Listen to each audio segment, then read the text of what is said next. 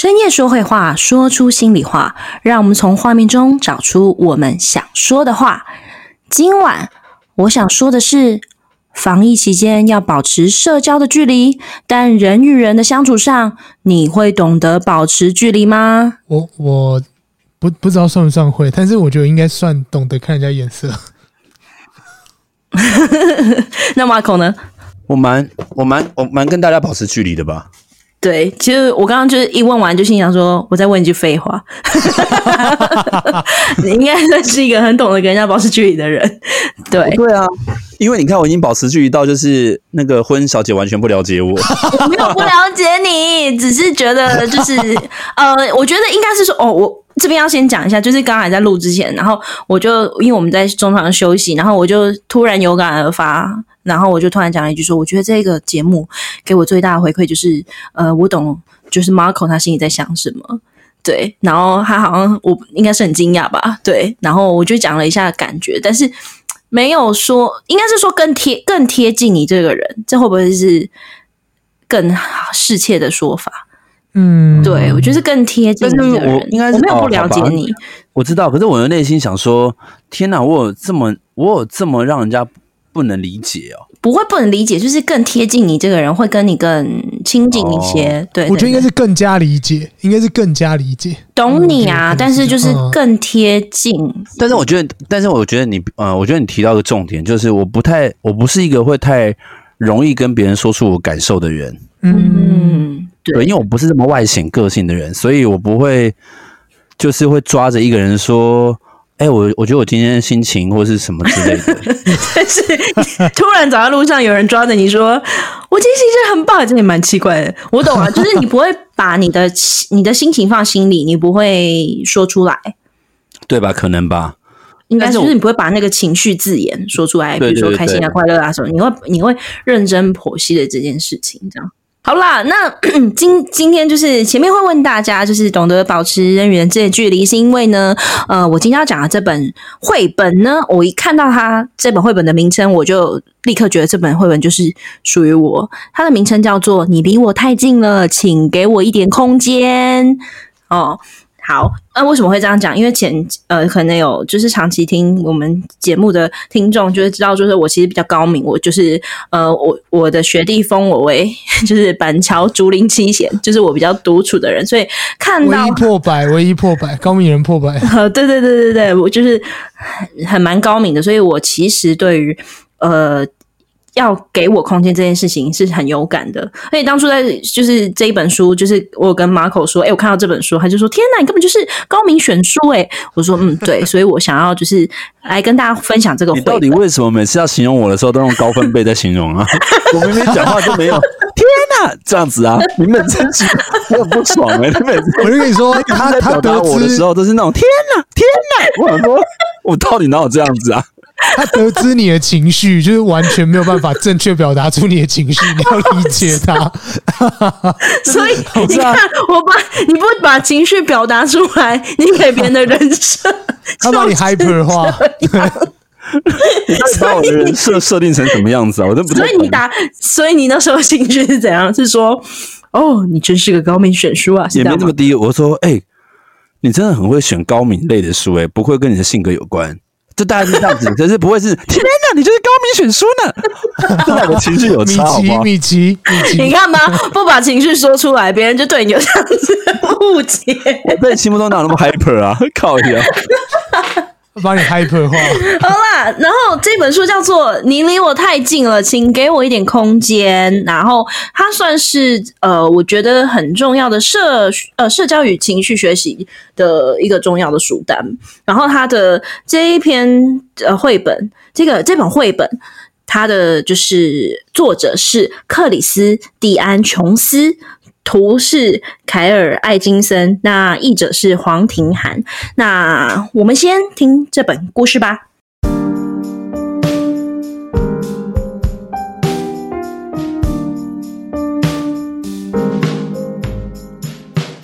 小河马哈里森热爱自己的生活，他总是想把这份爱分享出去。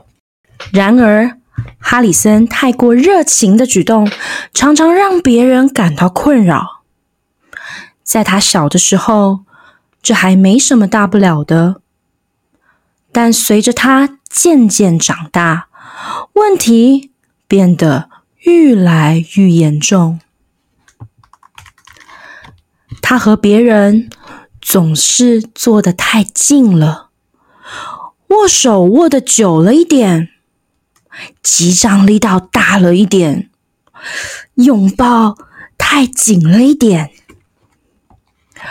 而且他显然不知道。和别人讲话时，不该贴得这么近。哈里森可以说是个人空间终结者。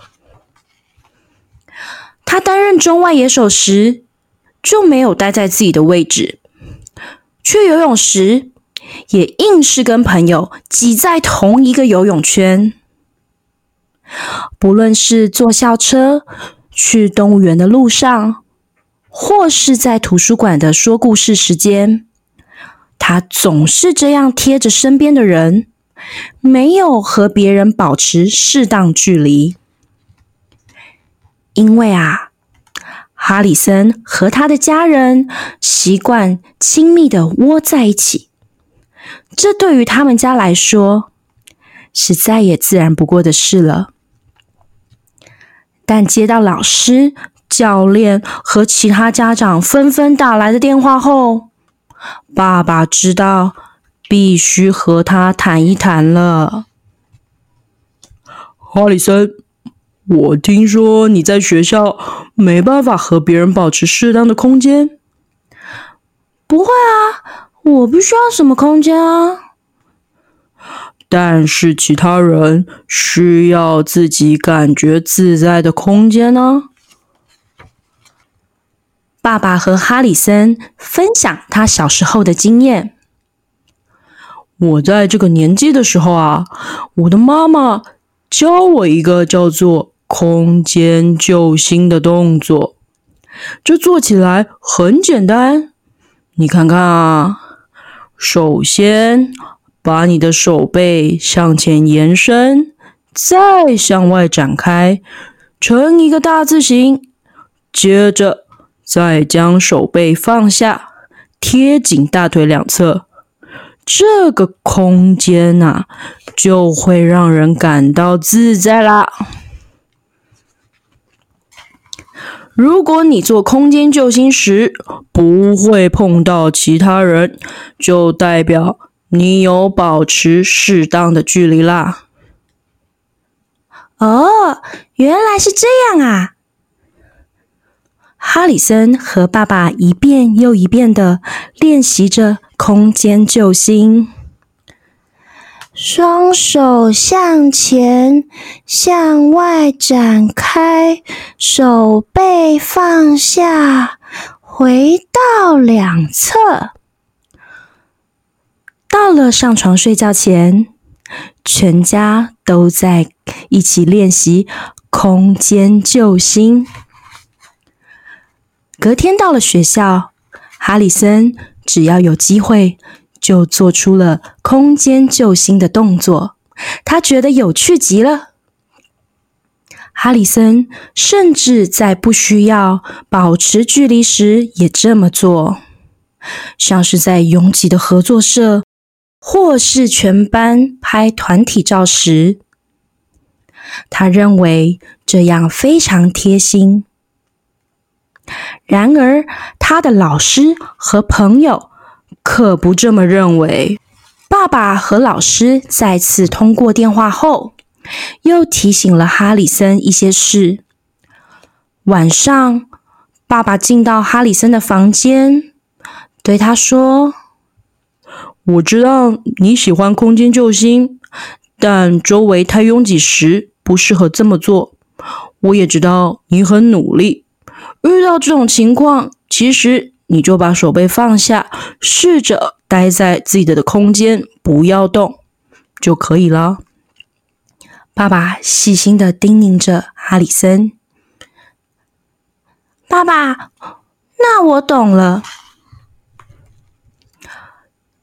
这次哈里森真的懂了。隔天搭校车的时候，他本来想和两位同学挤在一张椅子，但他没这么做，而是另外找了一个空位坐下。还不只是这样，在下一场棒球比赛，他也站在中外野手该站的位置上。跟朋友去游泳池时，也带了自己的游泳圈。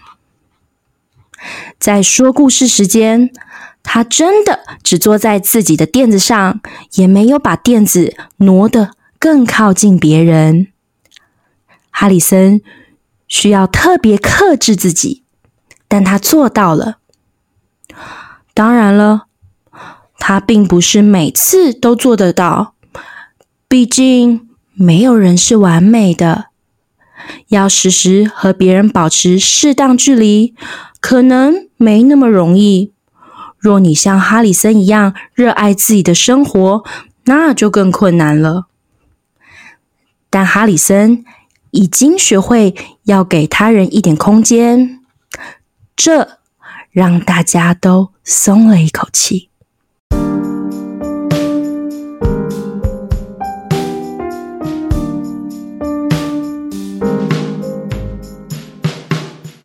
好，那这本绘本呢？呃，就是当初看他吸引我的，其实就是他他的书名啦，就是你离我太近了，请给我一点空间。在心灵层面来说，我觉得这个是我的心声。那但我在阅读完这本绘本后，就是嗯、呃，它比较会让我去想到，就是我的我的工作，我的实际在教学现场，其实。真的有蛮多小朋友，他们是不懂得跟人家保持距离的。我指的距离，就是真的会有那种，因为我在国小嘛，然后真的会看到有些小朋友就是会离别人很近，他想要参与这个游戏，他离得很近很近很近，然后他其实一点都不知不知道他这样会让人家觉得不舒服。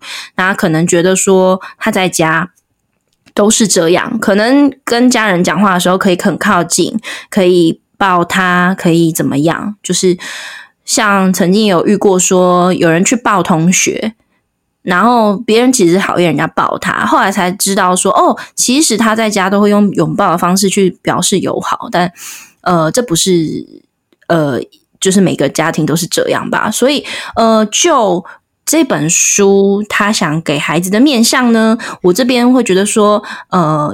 有的时候在学龄或是在上学的社交的学习当中，这本书会是呃父母给孩子的一个很好的书单，可以学会如何呃建立人与人之间应该要有的礼貌啊、距离啊。那我觉得其实不论是就是儿童或是成人，都需要个人的空间。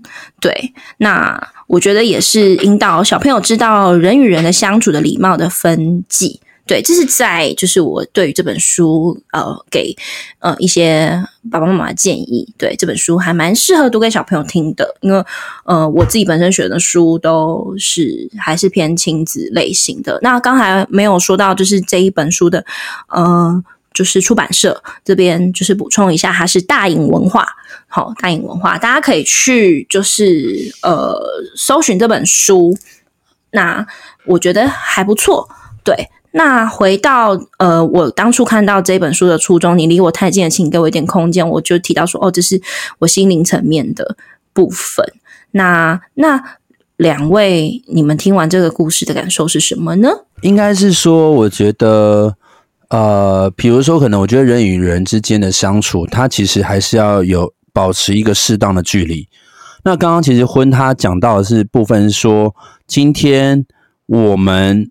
呃，他是你是用一种主动的角色，比如说，可能你可能会觉得，哎，我们今天跟我们自己好朋友相处的时候，我们要去保持一个人与人适当的距离。那这个东西是我们呃，是由你这呃，是用一个主观的角色，就是第一人称的概念，是告诉我们，我们跟朋友相处其实要保持一个适当距离。那我这边的话，会反反而会觉得，就是我们也要。建立我们自己一个独立的个性，就是我们应该要去主动跟别人说，我们两个之间的距离是需要保持一个适当的位置，因为有对，就是这两个的切换点不一样。那我刚刚会想到的是说，有时候可能我们会出于关心，然后我们可能会去。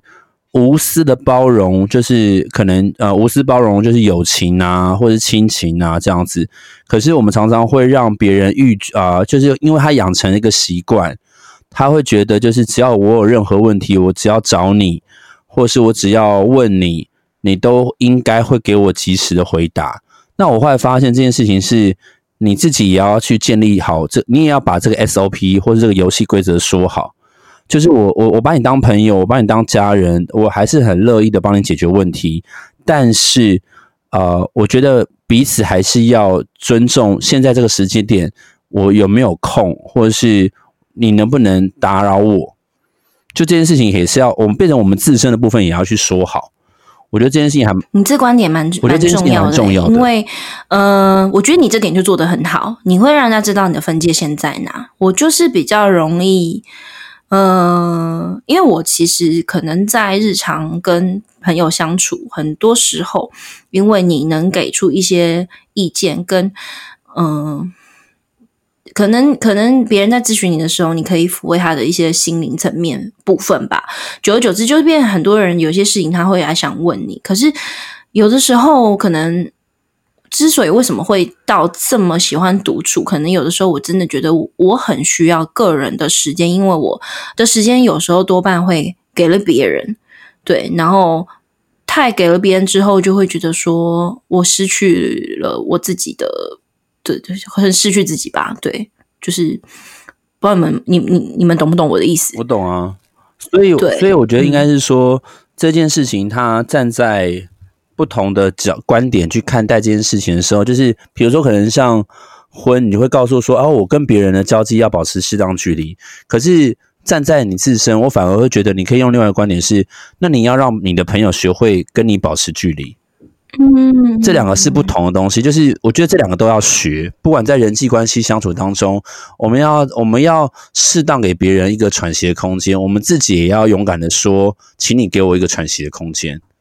我觉得这两个都都是值得在人际关系，尤其在这个社会当中，有时候不管今天你可能会听到一些层面，包括所谓的呃情绪勒索，对，他会觉得今天对他会觉得说你今天好像不啊、呃，你不帮我或是不帮我做这件事情，但我后来发现，有我我我自己的感受是，我以前有一个坏习惯是，我好像如果今天我我我会自己我会自己会去设想一个。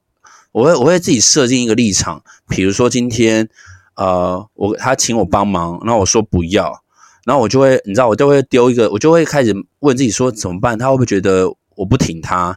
他会不会觉得我不帮他？他会不会觉得我不够朋友？但其实我根本不是这个意思。所以后来久而久之，你就学，你就开始不懂得拒绝，但是你后来会把自己搞得很累。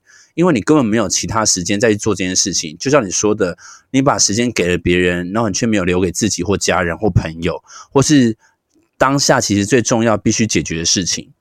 所以后来就是，我觉得自己也告诉自己说，就是嗯，如果是用这样子情绪勒索的朋友，那其实他不根本没有设身处地为你着想，真的。而且我觉得，而且我觉得真正的朋友是可以直接明说的，嗯，比如说。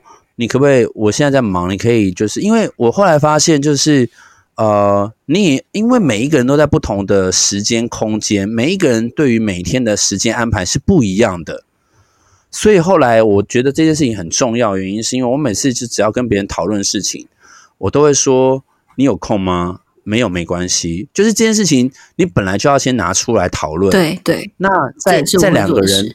对，在两个人同时都有这个时间的时候，我们再进行下一步嘛。你不能就是直接一股脑的这样子。所以有时候我呃，我其实有时候也会把这样子的一个观念告诉学生，因为他们有时候会，他们有时候可能很急，然后他们没有办法做好时间控管，就是有一点点像年轻的我们，就是很喜欢赛级卡层。嗯哼嗯哼。那赛级卡层的情况之下，就是你会把那个压力放到想要协助你的人身上。就好比说，最近学生因为他申请大学，然后我们之前一直在 run 那个作品集的事情，嗯，然后我也帮他看了作品集，然后也然后能够文字要修这样子，然后我后来都会告诉他说，就是呃，我后来都会，我后来都会跟他讲说，你现在给我，我不会马上给你，因为我现在有别的事情要做，然后他就会说没关系，就是你有空再给我就好这样子，那我都会在晚上的时候，我一整天忙完，我洗完澡。我才是这个剩下是我自己的时间嘛？那这个时间我要怎么去利用？我就会拿来去做这件事情。我不想要把这件事情，我不想要把他多给我的事情放在我人我的一天的规划当中，因为那本来就不是我这一天的规划，所以我就额外的做这件事情。然后我就回复这样子。然后那天我骂他的原因是因为他既然要我写推荐函。那我跟他讲说要写推荐函可以，但是我现在有点搞不太懂，是前面你已经很知道我们矫健时间是什么时候，那你现在才跟我提出这个邀请，我不是就是要马上给你吗？嗯，就是他没有去设想去到别人，他只想到他自己。他把最后最后最急的就就是他自己的急的东西压在你身上，嗯、变成你也要跟他一起。因为他七月五号 deadline，嗯，然后他昨天才跟我说。要不要写那个邀请函？然后我就跟他讲说，我就跟他讲说，我就跟他讲说，那个你你你明明前面我们就已你已经知道有邀请函这件事情了，因为你在报名的时候本来就会有这个缴件内容资料嘛。那你前面你提前面你在跟我讨论的东西，你都连邀请函这件事情都没有跟我提到，你在今天才跟我讲说你要邀请函，嗯，这样子，对，然后然后因为重点是他又是一个比较没有社会化的人。嗯哼，那所谓没有社会化的人，他竟然还说，所以你要帮我写吗？然后我就说，我就说，我当然其实应该是说我我其实会，我其实是会想要推荐这个孩子，就是我觉得他的确是有能力的，但是因为他没有社会化，所以我就跟他讲说，你知道推荐函从来不会自己写吗？就是你今天假设今天你邀请我写，你应该要自己写好给我看。嗯哼，嗯。对，就是我不知道，然后可是他竟然连这个基本的概念他不知道。他说什么叫做用我自，什么叫做我写好给你看？可是不是你要帮我写推荐函吗？我说没有，你要去假设对方的立场去怎么看待你这个人。然后也许今天他觉得你不错，可是也许你必须要透过文字来去佐证你为什么值得他的推荐。嗯，所以对各位听众，来各位同学。各位听众，各位大人们，邀请函是要自己写好给别人的，哦，不管今天是你的主管或教授，做推荐，你都要先对对推荐函呢，哎，对推荐函，推荐函，对推荐函，对，所以我想说，对，所以这件事情是我后来一直蛮，我就我后来一直觉得蛮坚持的原因，是因为我不想要，我不想要让我自己的内心有个疙瘩，有个不舒服，嗯，所以我都会很明确的说，我现在没有办法给你。对，哪怕我现在真的没有事，但是这个东西对我来说就是多的事。嗯，对，我都会，就是压力啊。对，对，那个压力，所以然后，嗯、对啊，所以然后再来就是，同时你也要尊重，就是你尊重别人，你也要尊重自己，否则这个友情很快就会消磨掉。对，而且其实你知道，你刚刚讲到一个重点，就是说，真正的朋友会知道你的不要是真的不要，所以我觉得我我比较还处在。呃，你之前的那个阶段，就是因为我觉得这种东西真的是阶段性的，就是，呃，你会去接受别人丢丢给你的情绪也好，因为我比较处理的都是一些人员的相处或情绪，然后有的时候你就会觉得说我拒绝别人或是怎样，我是不是一个很狠心的人，你就会在那边纠结，所以呃，就是人都还是会心软，但是你刚刚也。提到说，就是呃，你后来知道要练习这件事情是很重要的。我觉得你就会让我们很清楚知道，譬如说我们常在讨论一些事情，你就直接打不要，然后我就会说哦，那他不要，他没有这个意愿，嗯、我就会就是觉得哦，OK 啊，嫂子那个嫂子那个怎么不要就是要，对对对对对，所以其实后、反而我觉得跟你这样子的人相处非常轻松，就是他不要哦，那他没意愿，那我就不用再去再跟他多费什么的，因为。你你会知道，可是我觉得这件，嗯，嗯，就是你会知道，我觉得这件事情要自我建立的也也要相对的清楚，因为应该这么说好，就是我我说出不要这件事情，也是我练习很久，嗯，因为以前的小时候的教育，或是以前的人际关系，你会觉得好像凡是说好或是很容易配合的人，人际关系好像会比较好。但我后来发现那是错误的观念，因为你根本就是个烂好人啊。嗯嗯，对对，对。然后再就是你也要对，你也要你也要先把自己的立场建立好。就是因为我很讨厌，就是呃，比如说今天我问你问题，然后你也回你要或不要，你竟然回答不出来，然后要不然就会说好像都可以，我没意见。那可是等到你最后，哦，我们开始在执行这件事情的时候，你有很多意见。那对我来讲，我觉得就是一个你很不明确，你根本完完全没有透过自我这件事情去做消化还有沟通。嗯，那我我因为我应该是说我了解自己，如果今天说了这个，我今天说了这个 A 答案，我可能会衍生出什么后果？我说了 B 答案，我可能会衍生出什么后果？嗯哼，对。然后这件事情，其实我觉得，嗯，内在的自我对话，这这一个这个这个防护机制要做很强，因为我有时候还是会被打败。我懂，我懂。比如说，嗯、比如说今天可能半夜十一点多，我真的已经关了电脑，我要准备睡觉，然后忽然就是有。就前几天的事情，然后就是学生就敲我的那个 line，然后他说，你在忙吗？可以讲电话吗？然后我就说我要睡了，然后他就说哦，好吧，一一一分钟都不行吗？然后我就跟他讲说，有什么事情可以明天讲吗？或是用文字，我明天再回。嗯，然后。后来他就说那没事，他就他就他就完全不回的这样子。那我内心很挣扎，想说他是不是有什么情绪，或是有什么样的状态不好，他想要人生的坎之类的。嗯，对对，会想要找人找人聊聊。嗯，可是我后来发现，我不想要委屈自己啊，因为我真的累，我明天还要上课，我明天一早还要起床。所以如果今天我很怕我接了电话，然后一到了我的那个极限。我开始不耐烦，那不是更糟吗？嗯，对，真的真的，对，所以对，所以我就会一直告诉自己是，是我必须要对他残忍，因为这个时间点本来就不太适合聊。嗯、那也许你真的有事情，但是我必须要说，就是现在这个时间点，我真的累了，我想要睡觉了。那后来我隔天还是有问他，嗯、那他一样不回。那虽然这件事情就会造成一个。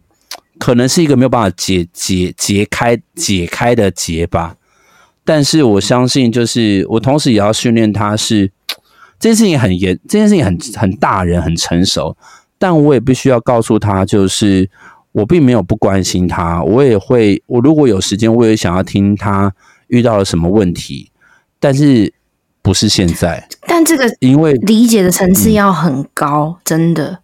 要某种成熟度，他才会理解你的思想法。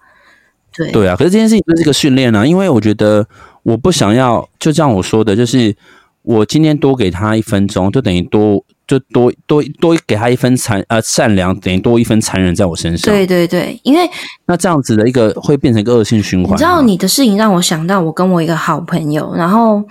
嗯、呃，他曾经在人生的某个阶段，可能在呃感情的相处上面跟对方发生了一点问题。他那时候就开始鬼打墙，你也知道，就是女人碰到那种感情的事情，他就开始鬼打墙。然后，好，我就是会很像是，呃，就是他的那时候感觉就是我就是他的浮木，但是他跟我讲话，他心里会好一点，他就会一直死抓着你这样子。然后到后来，因为你给他的建议之后，他没有去做，他只是想讲。或者他只是想有一个人听他说，你就会觉得他这是一个恶性循环。之后，我自己也有手边事情要忙，所以我那时候其实有点狠心的，就是有点呃呃，就是冷处理他。那我当下其实真的内心是焦焦急的，就是我会觉得说，我，这样好狠心啊！他是我这么好的朋友，我居然这样不理他。可是那整件事情结束之后，我那个朋友他就是给了我一个反馈，就说他很谢谢我当初不理他。嗯，他说：“因为你的你的冷处理我，反而让我有自己有一个空间去冷静思考这件事情。”然后我听完很惊讶，然后。我也马上就跟他说，其实我那时候很自责，就是我居然没有听你说。可是我觉得你当下的状态，我跟你说再多也没有用。他就跟我道歉说，没有，这一切都是我问题。我当下就觉得说，天哪，我们的友情好成熟哦，就觉得哇，这才是就是一个真正的友情会发生的事情。我讲到现在，就是我鸡皮疙瘩还起来。对他，他会听我们节目，嗯、对，所以我在这边也是是觉得说，真的朋友是不会让对方困扰的。对啊，黑妹真的是这样。那猫猫呢？嗯、呃，其实我自己比较没有这样的困扰，就是我平常我平常会烦的人应该。真正会烦的应该是学姐了，其实其他人也是有，可是 呃，我真正真正比较常遇到问题的时候，我有时候我觉得你比较是被人家烦吧。其实我蛮常被烦呐，但是我都把它当成就是，就这一点我真的要跟学长学习，因为我真的是给人家蛮多份善良，就是有的时候被烦的时候，就是嗯，应该是说我就会。把它完成，或者是说他们来的时候，我就会马上回复。但我现在已经，但我经过这四五年来，我已经降低非常多了。我以前是，我以前是讯息来，我就瞬间直接回，或者说他有什么问题，我会直接就是把它解决掉。但我现在，呃，我觉得跟这几年跟一些朋友，比如说交往的状态也有关系。譬如说，我发现我身边的人都是习惯放着讯息。然后我开始慢慢养成这个习惯，就我一直在思考，我以前一直在思考说，哎，为什么要把讯息放？为什么？为什么明明一整天都有爸用手机，为什么不赶快回我？我想要知道你的回答。但后来我开始慢慢发现，譬如说我开始也忙起来了，我开始也开始不太会回人家讯息的状态的时候，我就知道啊，我理解了。这个时候就有像学长讲了，他是被训练出来，就是应该是说，呃，就是慢慢慢慢慢慢去理解这件事情。是正常的事情的时候，我就觉得哦，其实我也需要给人家空间呢，也不是应该只有我自己要呃强迫别人说哦，一定要马上的给我回复什么之类的。所以我自己个人的的的成长来说会比较这样子。但说到我说实在，我会去，因为我其实真正真正会去问对方问题的时候，我是真的会代表那件事，我真的想很久。或者我真的举棋不定，真的没办法，我才会问。不然其实基本上我会自己做选择，然后做完选择，可能那个选择失败或者有问题，我还是会觉得，就是我以前会觉得好烦哦，后来我就觉得认了，我认了，就是算了，没关系，反正那是给自己的经验。不然的话，我应该呃自己做自己做抉择的状态会比较多。嗯，所以你的意思是说，其实你通常抛出来的是你真的无法决定的事，是这样？就我最后最后才会觉得哦，我这个问题真的想要问一些别人，然后我才得到讲。但是我通常问完之后呢，我就知道啊，我这个问题下一次不用问别人了，我其实自己可以解决，或者是说我已经从这一次的这一次的呃对话当中，就是交交谈的得到说哦，我下一次类似的问题我可以自己解决，我就不会再问了，我就可以，我就越来越多越来越问题，我就觉得哦，那那些东西我就可以自己。收起来就不用再那个。当然，因为我觉得面对不同的人、不同的想法的人，或者是不同的嗯、社交距离，比如说这个人到底适不适合一直跟他聊天，或者这个人到底适不适合你一定要去每天一定要跟他有这样的连接。我觉得其实不用啊，因为就像好朋友之间，真的是不太需要讲几句话，就是你也不用一直有什么事情都要烦着他。你们见面了还会是真的很好的朋友，所以我觉得在故事中，他抓不到那个距离，他其实他比较像是肢体上的接触，因为像物理上，所以我们讲那个英文讲的 skinship，就是要碰触别人嘛，他比较多嘛，对不对？在故事中是这样子，但是在在现在生活中，我觉得比较多应该是心理上面的，就是你不要靠这么近，或者你不需不需要这么样的去靠近我。我们也可以得，我们应该也可以得到一些，就是呃不错的交流，或者说有些东西你自己可以解决的事情，我相信大家就是心中那把尺，只要拿出来，应该都可以完完完美的就是解决这个社交距离的问题。嗯，我觉得你刚刚讲到一个，就是呃，就是哦，虽然这个故事啊，我们讲的就是比较像是肢体肢体之间的距离，但其实就是我们我们其实想要探讨的更深的一层，就是心。就是人与人的那种关系，无形的那种距离。那我就会想到说，比如说像现在我们，呃，刚好就是一我们在一个资讯量很很很方便，然后呃很爆炸的一个时代当中，就是有时候讯息的传播，你就是反而会拉拉近了人与人之间的距离之外，可是它太贴近了，就很像你你你说的，就是呃可能讯息来，你你会认为说，哎，不是大家都会用手机吗？可是。嗯可是他的那个当下，其实是他要去，就是他要去消化这些东西，并且给一个好的建议或者是什么。因为我觉得很有感是说，像现在线上教学，我都跟孩子讲说，嗯、呃，我觉得现在资讯非常发达，但是你要去设想一件事情，就是你发出去的任何的一个文字，一定要经过思考。对，然后再去回答，因为小孩子想的很单纯嘛，就直接这样 send 出去。他们蛮常会这样子，所以我觉得对对对对对。哎，我前几天我给你看，就是那个小朋友吵架，我这么小小朋友吵架，我就把那个就是小朋友他们在自己的群组当中跟同同学吵架的那个整个整个始就始末就录影，然后给就是某某看，然后我就说好好笑，小小朋友吵架，真的是小朋友吵架，所以就是我觉得也是教导孩子说，就是呃无形的距离跟有形的距离吧，就是呃。呃，就是你都要懂得给予一些空间，像呃，我觉得啦，就是像我们这么长一段时间，有时候偶尔讲到我的感情之类的，我觉得最后啊，就是好像很多人都会说什么，哦，我我感觉就是就是，那你干嘛结婚之类的？可是我觉得我我结婚的对象，其实坦白说，他真的就是给我一个很大的空间，对，就是呃，我觉得默默应该最清楚，就是呃。就是 OK 有给我多大空间这件事情，哦、对，对，就是呃，我觉得男女的相处也是哦，哦，就是对我来说，感情好不一定是两个人很黏腻的在一起做什么事情，而是你们在同一个空间当中各做各的事，但是心中有彼此。我觉得不论男女间、朋友间都是这样，就是呃，即不是一定要一起腻在一起。那就是好朋友，就是感情好，而是我们即便做不同的事情，但是，呃，我们心中是有彼此的，我们相处是舒服的，对，所以我觉得今天带给大家这个故事啊，就是，呃，除了让呃听众知道说，就是呃这个故事可以带给孩子了解人与人之间肢体上的。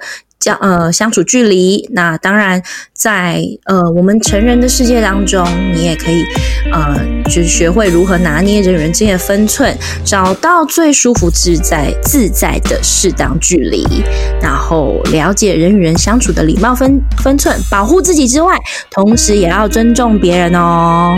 那今天的故事就说到这边，好，我们下次再见，拜拜，拜拜，拜拜。